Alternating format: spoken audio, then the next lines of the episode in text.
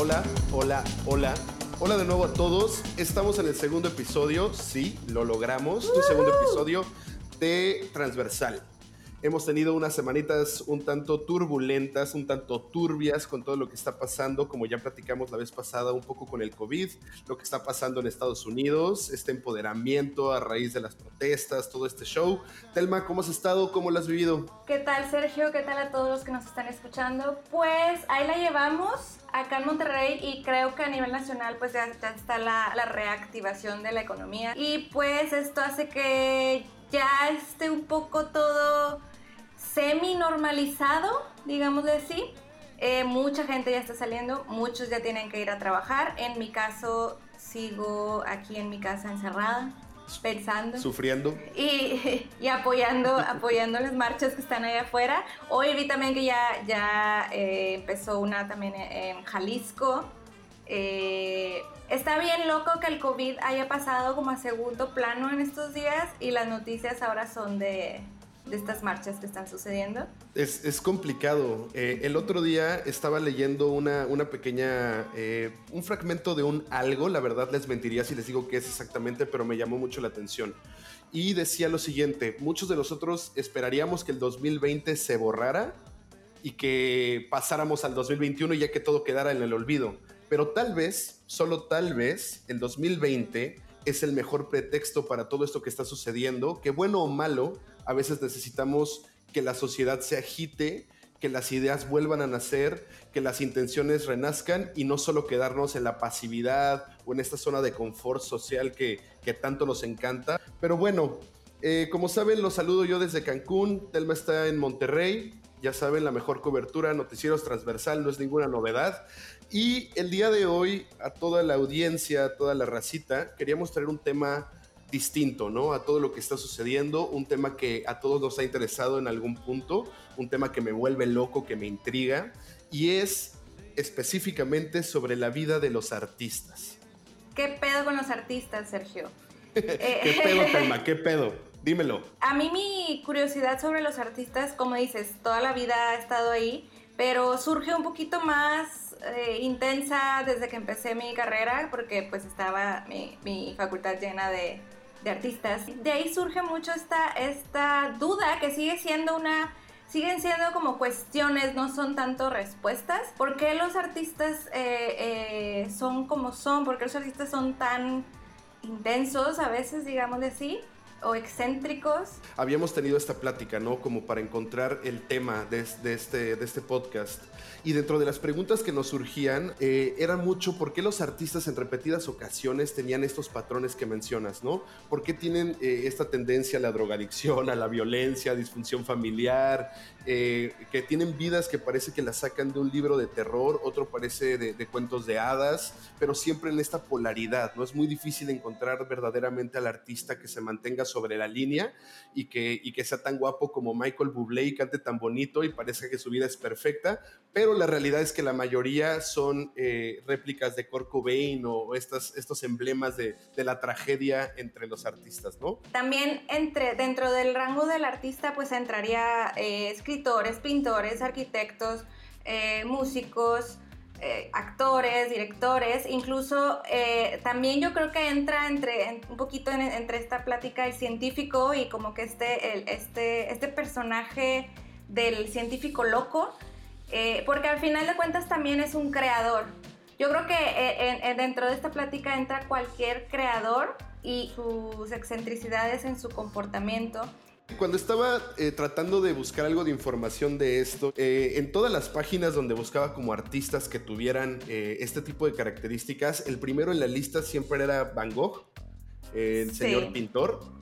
Este, y este señor Van Gogh, como todos saben, como había una banda también en su momento de La Oreja de Van Gogh, ¿todavía existe esta banda? Sí, todavía existe. Uy, ah, no, tengo, tengo un amigo que es súper fan de La Oreja de Van Gogh, se ofendería, se va a ofender porque muy probablemente lo escuche, es súper fan, sí, todavía existe La Oreja de Van Gogh.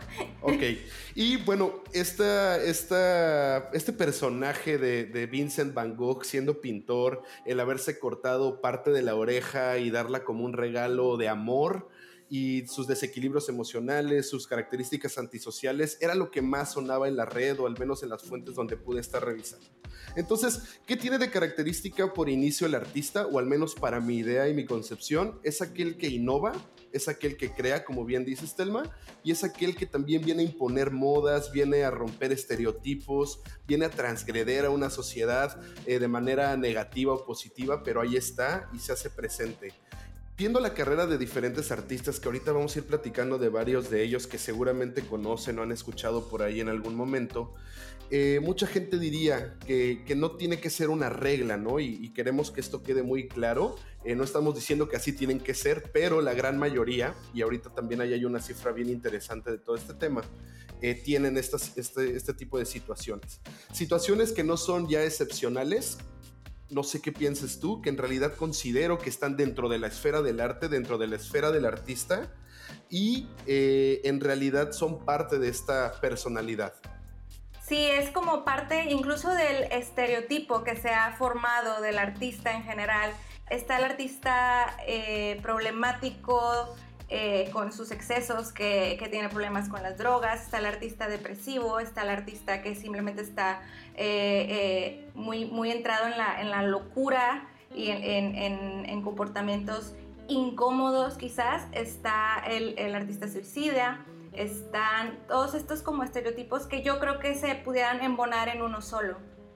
Hace mucho tiempo existía este filósofo que seguramente nadie conoce, ¿verdad? Que se llama Platón, o que nadie nos, lo han dado en, algún, punto en la escuela. Y Platón decía que existía algo en los artistas que se llamaba furor poético.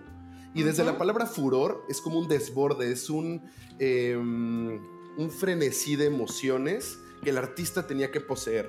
Aristóteles, como su, su aprendiz, eh, decía que no había genio sin un grado de locura, o sea, que tenía que existir el creador, el creativo, con un dote de locura para poder sobresalir. Entonces, vuelvo a la misma pregunta y la reitero mucho, ¿el artista contiene esta locura o en realidad es un estereotipo de la sociedad? Y dentro de estos filósofos que nadie conoce, eh, Sócrates se refería a que el artista tenía un genio interior cuya voz dirigía las acciones del artista como si fueran, fuesen dos seres dentro de uno y el, artista, es, el artista es el genio que dirige a esta persona y esta persona solamente eh, ejecuta. Y eso está, es, a mí se me hace súper interesante esa teoría. Es súper bonito lo que mencionas, bueno, lo que parafraseas, porque en realidad el arte, yo creo que uno de los principios fundamentales, eh, no sé si compartan esta, esta idea con, conmigo o tú, Telma, eh, que tiene una función catártica, una función de liberación, una, una función de proyección, ¿no? Para externar todas las emociones que tiene y yo creo que viene de este genio que menciona o que, que, plantea, ¿no? Como idea.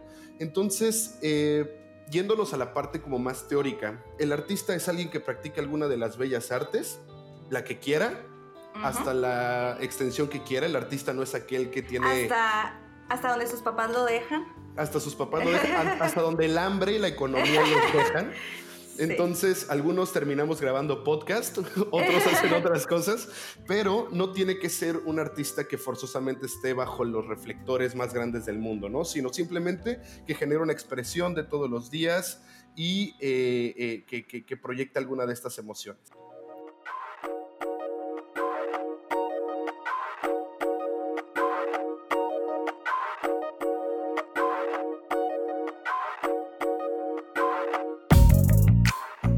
Artista o el medio artístico posee excesos? El, el humano eh, se sabe incompleto y el artista es el que está más consciente de esto y es, eh, crean para, para como rellenar o, llenar estos espacios y completarse. Por eso el artista es como es. Hay una, hay una realidad, ¿no? La mayor parte del, del, medio de la farándula, eh, vamos a llamarle Hollywood como dominante, ¿no? De esta cúpula de, conocedores del arte, de la actuación y demás cosas. Em, tienen acceso a un medio de adicciones, a un medio destructivo, que ahora están vinculados, como lo estuvimos viendo en la semana, con redes de tráfico de órganos, con redes de pederastía. Y esto no es nuevo, ¿no? En realidad no, no estamos descubriendo algo que, que no haya sonado en otras épocas o en otros años. Eh, y algo que mencionas es muy cierto, la gente, el artista se percibe vacío las personas nos percibimos vacías en ciertos momentos y buscamos algo con qué solventar, con qué rellenar esas, esos espacios libres por ahí. Entonces, tenemos artistas que han, han sido emblemas de los excesos eh, socialmente hablando, ¿no? Yo creo que la más reciente de ella y que tú me mencionabas muy, muy, de forma muy certera la vez pasada es Amy Winehouse, el ejemplo perfecto. No sé si quieras comentar algo de ella.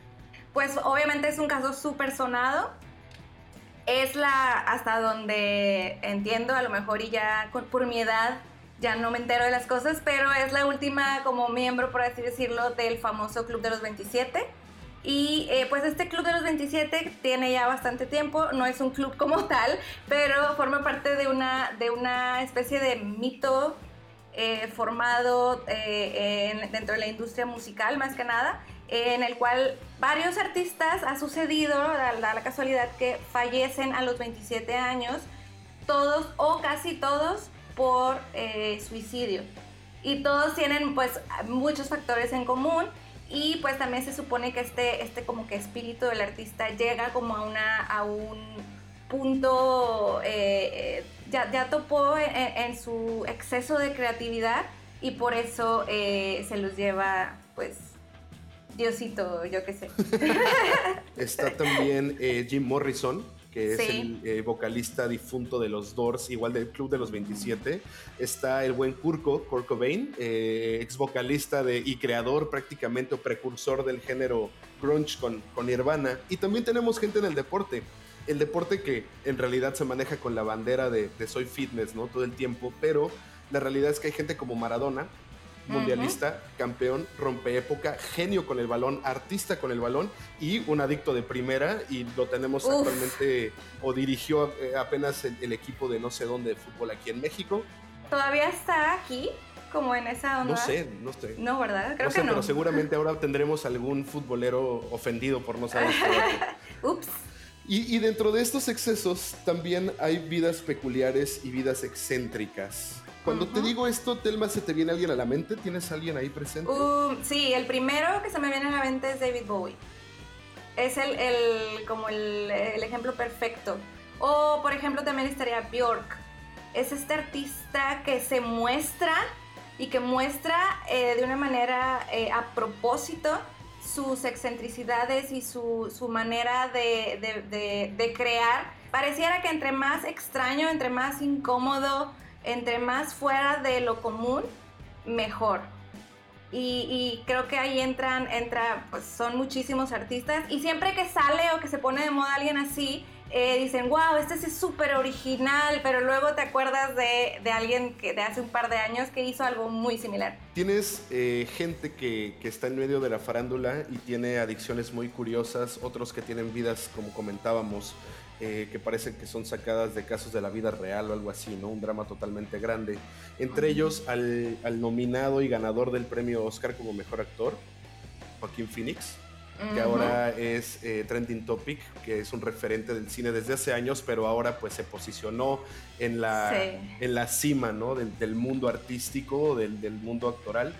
Y cuando hablas de Joaquín Phoenix, la mayoría pensamos ahorita en The Joker, pensamos en El Gladiador, eh, como cómodo en su personaje. Sin embargo, cuando lees un poquito de la vida de este brother, te das cuenta que no es un tipo muy normal que digamos, y que viene de una vida disfuncional, que viene de una vida eh, con, un, con padres adictos, que, venían de una oleada post-hippie, que vivían en el desmadre y que tenía muchos, bueno, no muchos, pero sí tenía eh, unos hermanos más, entre ellos el, el, muerto. ¿Cómo se llama? ¿Cómo se llama el muerto? River. Ay, qué cruel. River Phoenix.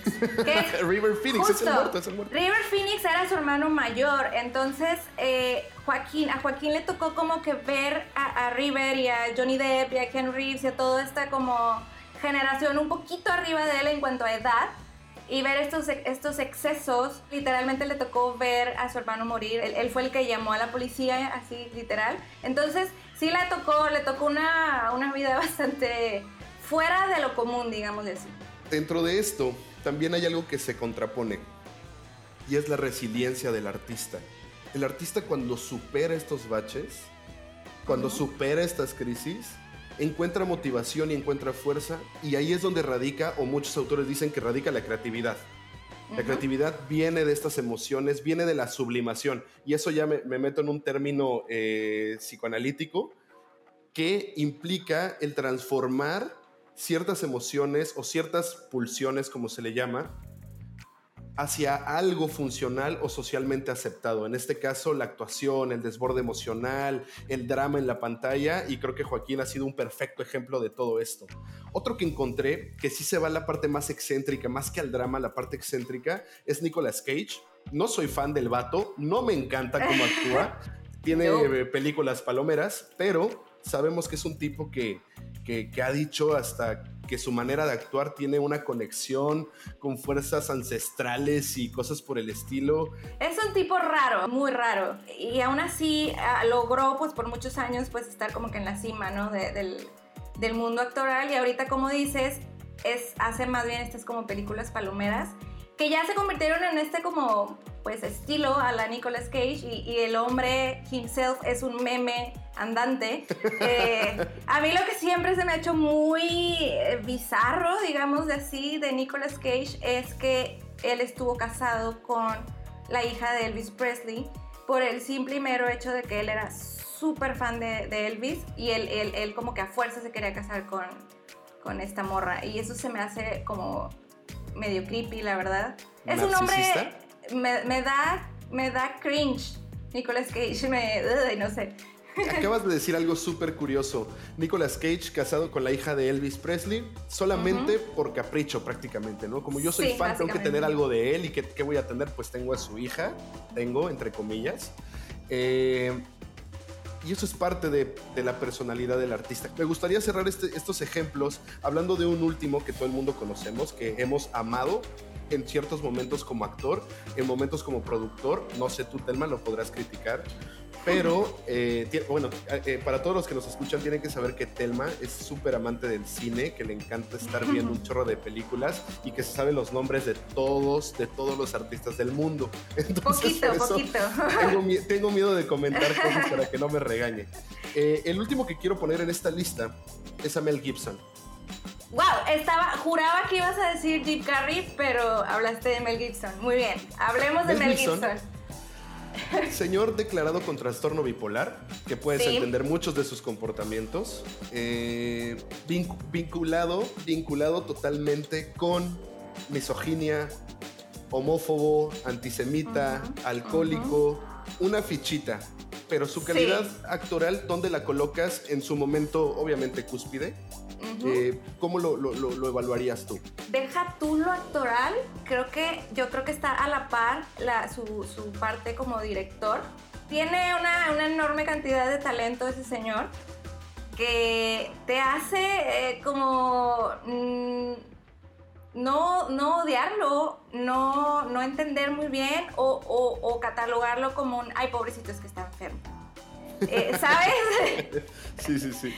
Y sí, no, Mel Gibson es un muy buen caso. Diste, yo creo que diste en el blanco en este aspecto de, de si, separar o no al artista de su, eh, de su arte. Más allá de eso, el, artista como su locura. ¿Qué sería de Mel Gibson en este ejemplo? ¿Qué sería de Joaquín Phoenix? ¿Qué sería de Nicolas Cage? Y digo Nicolas Cage entre comillas porque volvemos que en calidad o en renombre creo que no se compara con ninguno de estos dos a mi vago criterio. Eh, pero Joaquín Phoenix, ¿qué sería de él sin esta vida trágica, sin la muerte de su hermano, sin la adicción de su hermano, que también la, atravesó junto con él? ¿Qué sería de Mel Gibson sin su trastorno bipolar? Porque diagnosticado clínicamente está. ¿Qué sería sin, sin todo esto atrás del artista? ¿En realidad seguirían con esta calidad? ¿Seguirían con este enfoque? ¿O tal vez es eso mismo lo que los proyecta hacia este lado? Y hablando un poquito acerca de la personalidad, sí me gustaría que tú, Telma, me dieras cuáles son las características básicas que tiene un artista a tu consideración. Para empezar, quiero comentar que me siento eh, como si estuviera en terapia y me siento un poco, un poco... Estás en terapia, estás en terapia y, te voy a cobrar terminando esto. Ya veo de, de qué se trata transversal. estoy teniendo muchos flashbacks de, las clases en la facultad y todos discutiendo qué es el arte, el arte este, tal cosa. Eh, yo creo, y como dice un tal Cosme el Viejo, que no sé quién es, pero me topé con esta frase que me gustó mucho, que dice que cada pintor se pinta a sí mismo. El arte y el artista viene de la, necesidad, es una necesidad que tiene esta persona de crear algo.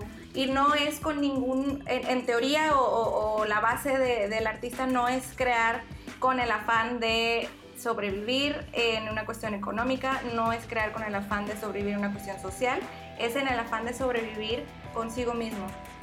O sobrevivir de sí mismo. Ándale, me gusta. Oye, ¿Cómo, es esta frase que dijiste de, no sé quién? ¿Cómo es? Te voy a repetir el nombre porque me, da mucha risa. Es Cosme el Viejo y yo pienso en Cosme Fulanito, algo de los Simpsons. Y la frase es, eh, cada pintor se pinta a sí mismo. Ok, todos somos distintos dentro de la profesión u oficio que desempeñemos, ¿no? Yo no puedo decir que todos los, eh, los, egresados de artes visuales son, son drogadictos y están locos, como todos los psicólogos no están locos, que sí estamos locos, pero tal vez no tanto como piensan. Entonces, no se trata de encasillar y etiquetar, sino se trata de encontrar el patrón más constante dentro del perfil. Muy bien. Y bueno, todos somos distintos, mantenemos este principio. Cuando estaba yo revisando las, las, características de la personalidad del artista, me, me, di cuenta que empataban con el de otro personaje, eh, que es el psicopático. En realidad hay, muchas cosas que, son, que son muy, muy similares. Y te voy a nombrar un par y, las, y las platicamos. Es la tendencia a la desinhibición. ¿Qué quiere decir esto? El artista no le da pena tiene facilidad para expresarse frente a un público, tiene facilidad de decir cosas y eso no es general, pero en su método artístico puede hacerlo. Sí, en su, en su, dentro de su, por ejemplo, yo que soy fotógrafa, tocas un muy buen punto en donde a lo mejor yo como mi personalidad al, expresarme verbalmente o frente a un público es muy distinta y soy medio penosa y, me trabo un poco, pero en, en una expresión fotográfica, en una expresión visual, creo que soy una persona completamente diferente en donde me siento más libre de mostrarme. ¿Y eso qué tiene que ver con la, la, parte del, psicópata, ¿no? Me estás diciendo psicópata. O más bien los rasgos psicopáticos. Es muy diferente, hay que aclarar eso. Es, muy diferente tener rasgos psicopáticos a ser un psicópata. Esa es otra cosa. Pero bueno, entonces tienes que son personas que no les da pena, no les da miedo y por lo tanto no les importa mucho las consecuencias de sus actos. Con los pocos artistas que acabamos de mencionar, desde Amy Whitehouse, Kurt Cobain, Mel Gibson, Nicolas Cage, Dime cuál de ellos no cometió actos sin importarles la consecuencia que trajeran este tipo de, comportamientos o de, situaciones. Todos ellos eh, tenían este mismo rasgo. También tienen mucha creatividad, es algo que va de por medio, porque es ese flujo creativo el que permite que, se, genere el arte.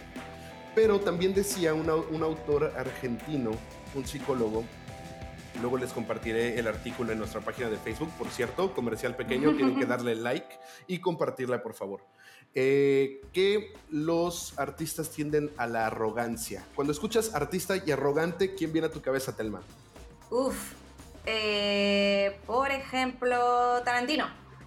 Tarantino es Dios y se le permite todo, por más que lo Pero es arrogante un poquito. Sí. un poquito, un poquito. Sí lo es. Sí lo es, sí lo es. ¿Quién más? ¿Quién más? ¿Quién más hay por ahí? A ver, arrogante. Ugh, tantas personas. ¿Woody Allen es arrogante? Mm, no, Woody Allen es un pervertido. bueno, no sé. quizás. Quizás sí, no, no lo sé. Yo, yo, para, o sea, lo primero que se me viene a la mente con Woody Allen es pervertido. Eh, al igual que con Polanski, por ejemplo. Algo que también nos puede ayudar a personalizar y analizar a cada uno de estos artistas que mencionas, porque como no todos los, artistas están cortados con la misma tijera, no todos son una copia del otro, por eso los hace tan distintos y tan, tan entretenidos, ¿no? Para, nosotros. Eso sí. sí, sí, sí, o sea, porque uno puede estar leyendo de que si a, Rihanna le pasó algo, pero pues que a nosotros que nos importa, ¿no? Pero se vuelve entretenido, se vuelve mediático y se vuelve público todo su contenido. Entonces, eh, para entender y tratar de personalizar este análisis, hay que entender que el artista no tiene su inspiración o no provee su inspiración de la, de los, de la misma motivación. ¿Qué quiere decir esto? Eh, Telma fotógrafa no está motivándose a tomar una fotografía con la misma emoción que si Pedrito el fotógrafo toma una foto. Cada uno tiene sus, sus intereses y por lo tanto esta, esta motivación a la que me refiero. Y dentro de esta motivación y dentro de esta arrogancia que mencionábamos, también hay otro, otro rasgo característico que se vincula con la, con la psicopatía, que es el narcisismo. Mi motivación es la que importa. Lo que yo hago es lo que me gusta.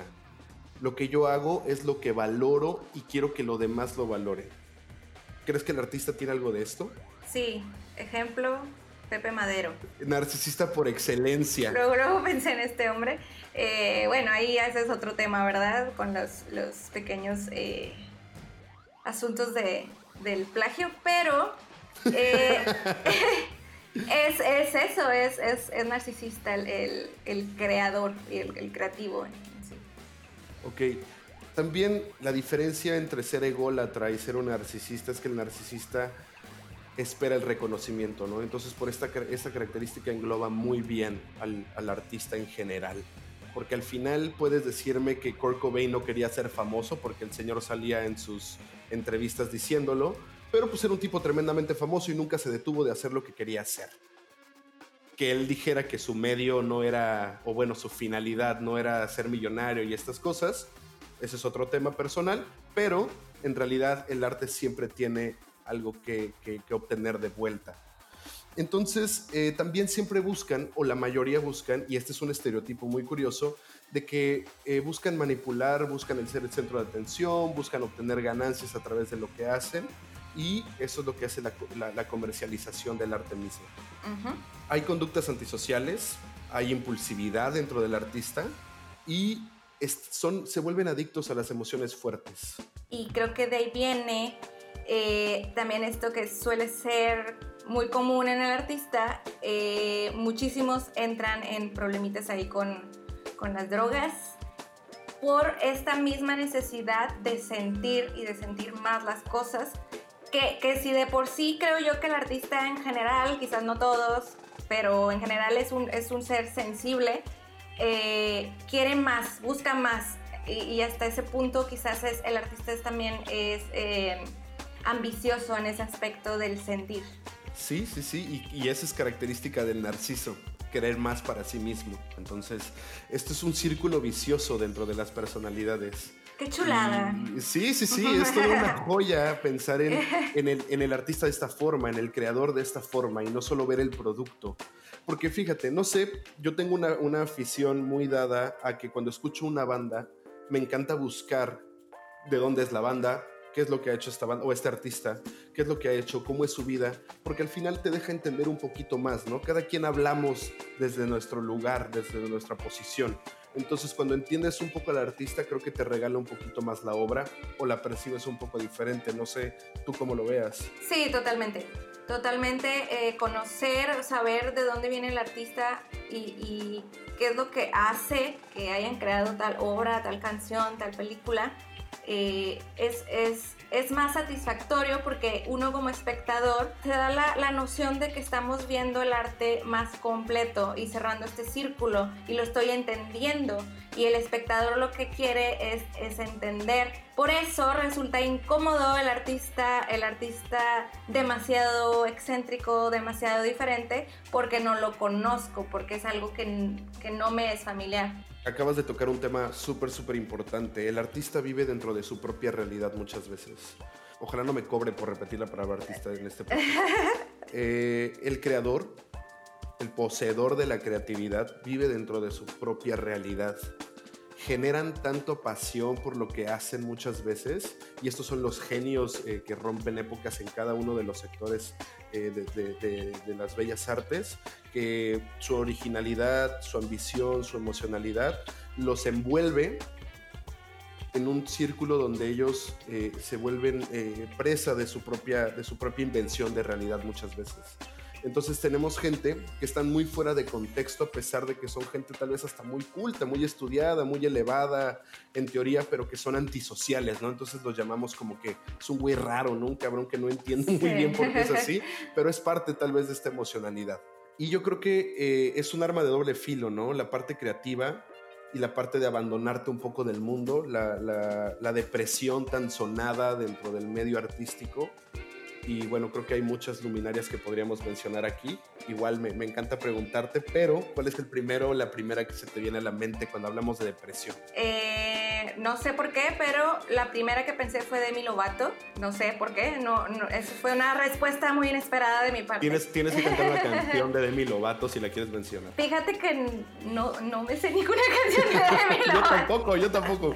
Eh, el primer ejemplo que dimos de Van Gogh yo creo que es, es este, uno de los más famosos. Y llega un punto en el que el artista es más famoso que, que, sus, que sus piezas.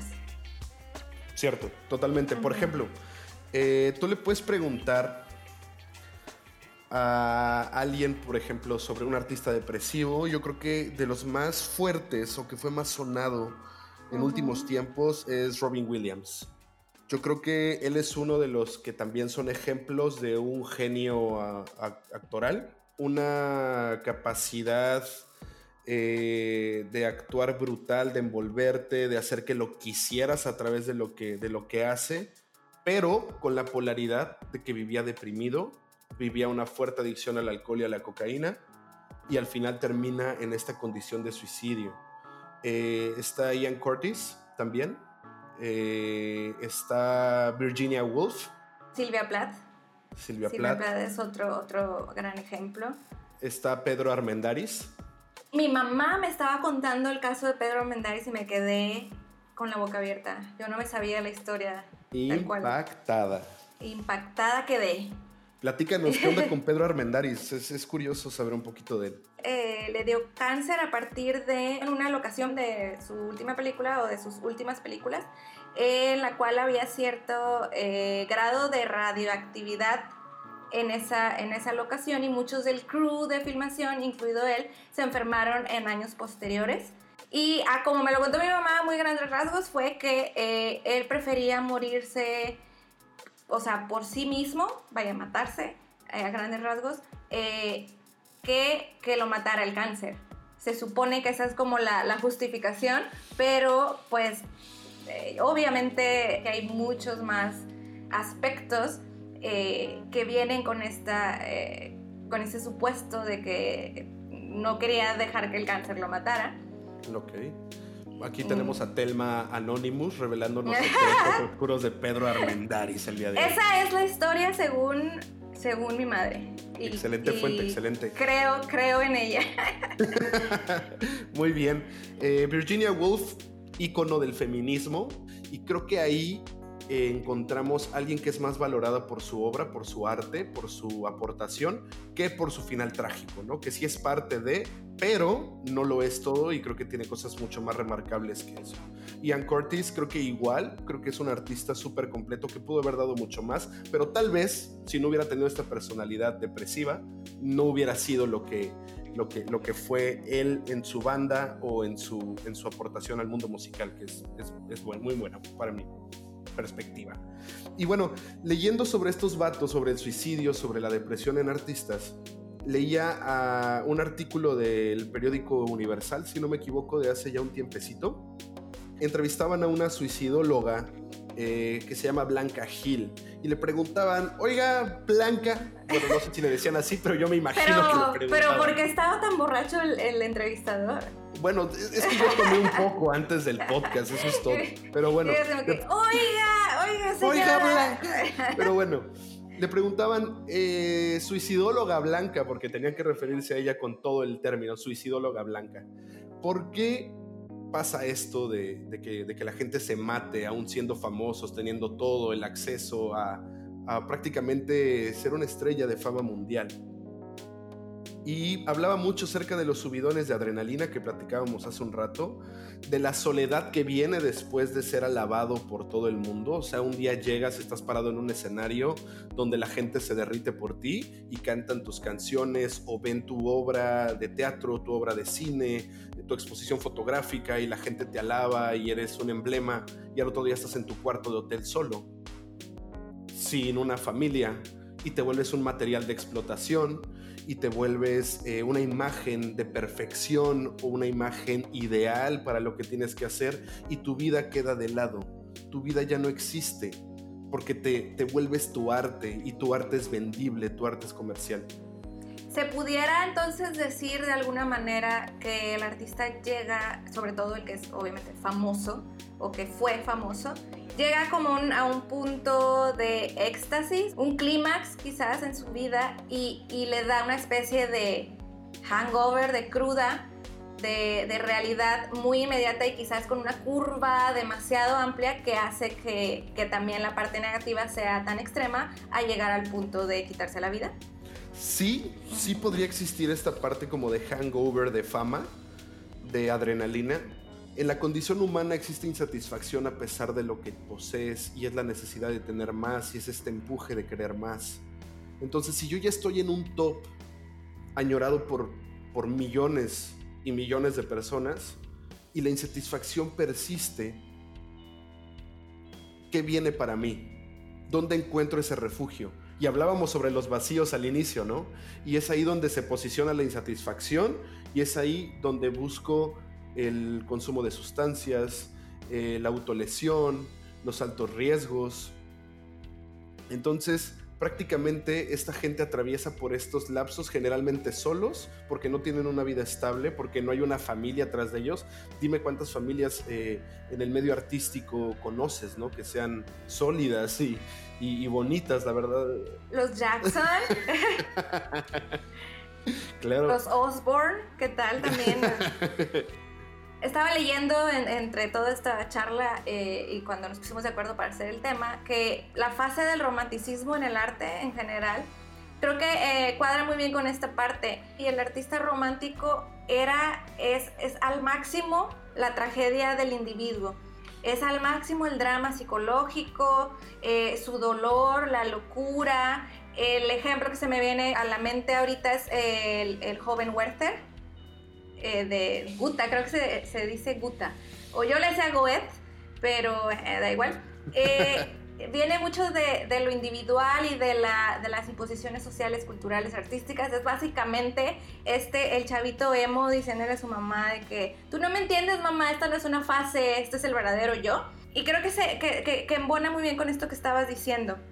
Pues sí, en realidad eh, creo que es parte de ser el incomprendido, el diferente, la emocionalidad pues obviamente es, subjetiva, cada quien la interpretamos a nuestra vivencia, a nuestra experiencia, y el artista la desborda y la interpreta y la, expresa a su, a su manera y a su vivencia.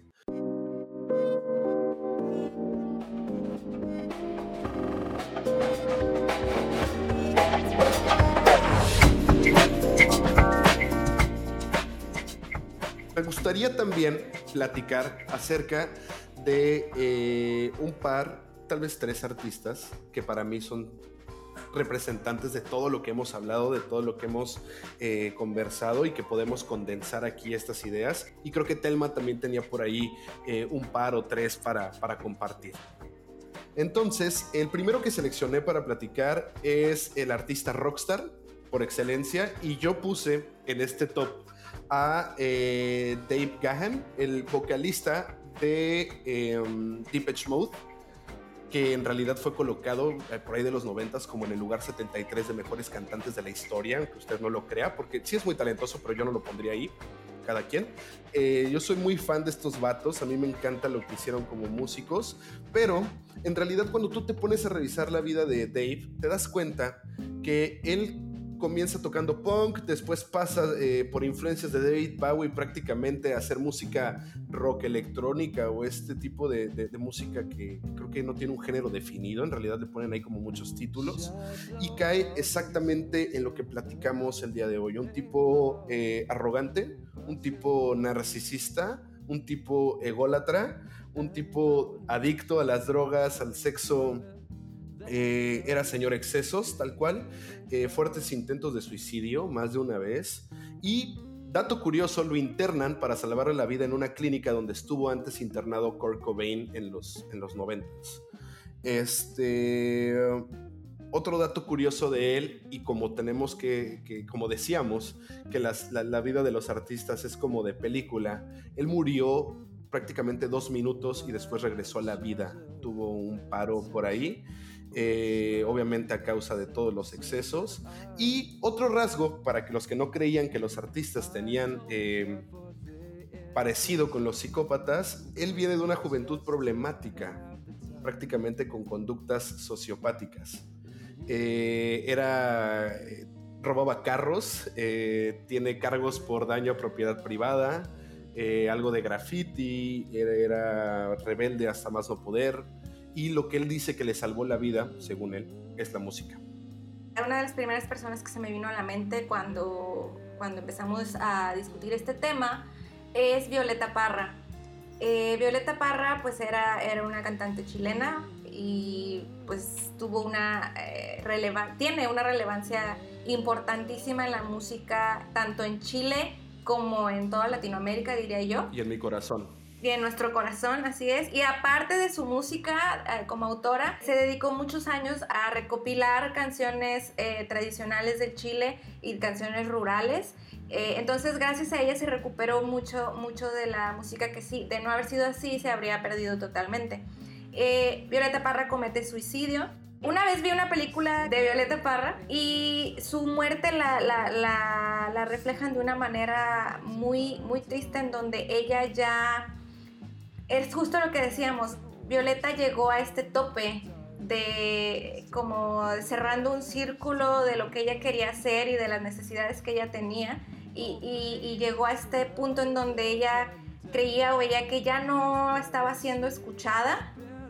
Y en ese momento es cuando el artista deja de quizás de encontrarle un sentido a lo que crea y se dispara, se dispara en la cabeza y pues es una vida muy trágica, pero su relevancia como artista es gigantesca. Y por si ahí no la, no la han escuchado, pues estoy muy segura que la conocen eh, por su canción más famosa, creo yo, que es eh, Gracias a la Vida. Igual y con la interpretación de Mercedes Sosa, pero la canción en sí es de, es de Violeta. En tu caso, es Dave Gahan es como este, el rockstar, y Violeta quizás es como la, el el poeta empedernido que, pues, que terminó su vida muy, muy trágicamente. Yo creo que con Violeta encontramos eh, algo que también es, es característico del artista, ¿no? Es una mujer rompépocas, es una mujer luchadora feminista, aguerrida, eh, alguien dejada totalmente y abandonada hacia su arte, eh, luchadora social, torturada, es, todo un contexto brutal lo que vivió esta señora. Yo creo que eso es parte del artista, ¿no? Es, eso es mucho de lo que demuestra. Y eh, yo me voy un poco más con otro rockstar, que no precisamente es un rockstar, pero que también es un, un icono de la música española, un icono de la música bohemia, o así lo quiero llamar, que es el señor Joaquín Sabina eh, seguramente muchos de ustedes lo conocen, los que no, súper recomendado de mi parte. Y bueno, él también empieza con una juventud súper loca, ¿no? Él empieza tocando con una banda, tocaban rock prácticamente, escribían ahí una que otra letra, él escribe desde los 14 años y, creo que esa es su mayor virtud. Y eh, es exiliado años después, ya por ahí de, los 70 por, por arrojar una, una bomba molotov al Palacio de Gobierno en una protesta, tiene problemas de adicción, depresión y encontramos una polaridad también en él súper curiosa. A pesar de ser un artista que ha movido masas y ha trascendido por años, él tenía siempre mucho miedo de salir al escenario. Y él dice en una entrevista que, que les compartiré también en, el, en el Facebook, otro comercial, denle like a la página, que él llegaba temprano a donde iba a cantar siempre y le preguntaban que por qué, ¿no? Que si era porque que era un artista muy dedicado y demás, y dice, no, que él quería apartar tiempo para vomitar antes de subir al escenario, porque vomitaba de los nervios. Y él decía que cuando empezó su carrera musical, le tocó debutar en un bar donde se sentaba Borges a, tomar un trago y él, y él, tenía mucho miedo de que, de que Borges lo viera cantar, obviamente, y escuchar sus letras porque decía, estoy, estoy al lado de un monstruo de la literatura, y eh, prácticamente él no quería subir al escenario. Y así fue toda su carrera, una negación súper fuerte, pero era el único lugar donde ya estando arriba encontraba un refugio y algo que lo sacara de esa depresión constante. Eh, también eh, fue luchador social, sí estuvo involucrado ahí en varias cosas como refugiar gente de la ETA, eh, que era una asociación de, mm, anarquistas y socialistas bastante fuerte por ahí de, la guerra contra Franco y el fascismo y otras cosas. Pero bueno, esos son los dos artistas que yo quería mencionar. Telma, ¿tienes algo por ahí? Sí, ahorita justo que hablabas de la parte como del activismo social, eh, la otra persona que se me viene a la mente es la gran Nina Simone que creo que, que, hasta cierto punto está medio paralelo su vida con la de Violeta, eh, sobre todo en la parte social y en, y en, lo que difundían. Era un artista que no, no tanto por excentricidades, que obviamente sí las tenía, tenía también fuertes problemas con el alcohol, pero por su misma valentía y su misma eh, feminismo fuerte, su orgullo por ser negra, su orgullo por tener una boca ancha, su orgullo por ser como era, la, la, hacían eh, que luchara por ello, no, no, no era como tan aceptada y desde su infancia tuvo muchos problemas con eso. Creo que por ahí en algún momento leí que tenía eh, un recital de, de, piano cuando era niña, pero no dejaban entrar a su papá porque era cuando la, la, la segregación y todo esto. Y eh, su lucha viene desde, desde mucho atrás y era una persona muy consciente de sus raíces y de la necesidad y quizás incluso la responsabilidad del artista de difundir eh, lo que para ti es un ideal eh, social. Qué bonito, qué bonito la responsabilidad del artista. Yo creo que ese es un término brutal.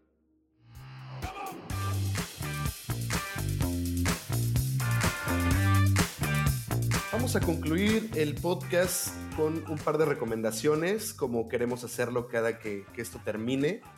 Em, y bueno, tengo un par de recomendaciones para darles. Son un par de películas. Igual no les echo mucho rollo de lo que son para que las puedan ver. Son películas que a mí me gustaron mucho en el momento que las vi. Les platico. Yo creo que estaba por ahí de la secundaria preparatoria. Y este, una de las películas se llama Solo contra sí mismo. Igual se las publicaré en el Facebook.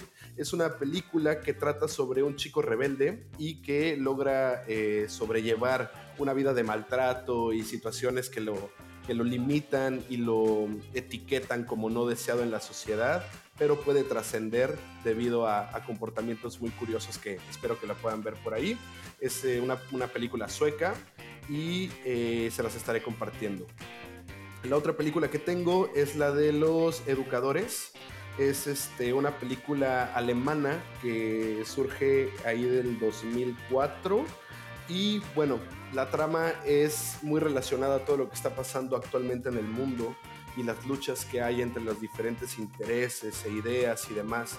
Son unos chicos eh, anticapitalistas, eh, autodenominados anarquistas, que eh, juegan a infiltrarse en las casas de los, de los ricos sin robar nada, solo con el afán de hacerles notar que no están seguros en esta sociedad. Es muy curiosa por el choque luego filosófico que tienen ellos con su relación con una, una persona adinerada, con su relación emocional, son adolescentes prácticamente, entonces está muy buena. Igual se las compartiré en el Facebook y espero les guste. Pues eh, justo lo, lo, que comentabas con la temática de las dos películas eh, me recordó a una película que es de los noventas que se llama The Butcher Boy o el, niño carnicero prácticamente. Es una película irlandesa, la encuentran fácilmente en internet, está situada en los 60 y se trata de este niño y los problemas quizás del hermetismo irlandés de aquellos años de, eh, del catolicismo y de esta onda muy, muy católica de querer tapar los problemas reales, querer tapar que tu mamá tiene una fuerte depresión, querer tapar que tú probablemente también tengas eh, eh, serios, serios asuntos que tendrías que tratar y, que en aquella época, en, ese, en esa situación, y obviamente no solo ahí, eh, ¿En México? se cubren. Y esa película, ¿estás hablando de México? véanla, de verdad, es una muy, muy buena película, muy interesante Y bueno, ya nada más para finalizar, si tienen unas ganas inmensas de estar como que súper chill, súper tranquilo y llorar así, pero poquito, escuchen a The National. El álbum es su álbum más reciente que se llama Trouble Will Find Me, que tiene por ahí en la portada la actriz Alicia Vikander, algo así. Eh, es un álbum preciosísimo que les recomiendo bastante. Este está disponible obviamente en Spotify o en cualquier eh, plataforma. Y pues ya, esas son mis recomendaciones de por el momento. Pues no nos queda más que darle las gracias a todos los que nos han escuchado en este episodio. Esperemos puedan estar en el que viene. Eh, reitero, un chorro de gracias. Gracias por darse el tiempo. Ojalá lo puedan compartir. Ojalá les haya gustado. Eh, muchas gracias, Telma. Muchas gracias a ti, Sergio, y a todos que nos escuchan. Pues es todo. Que estén muy bien.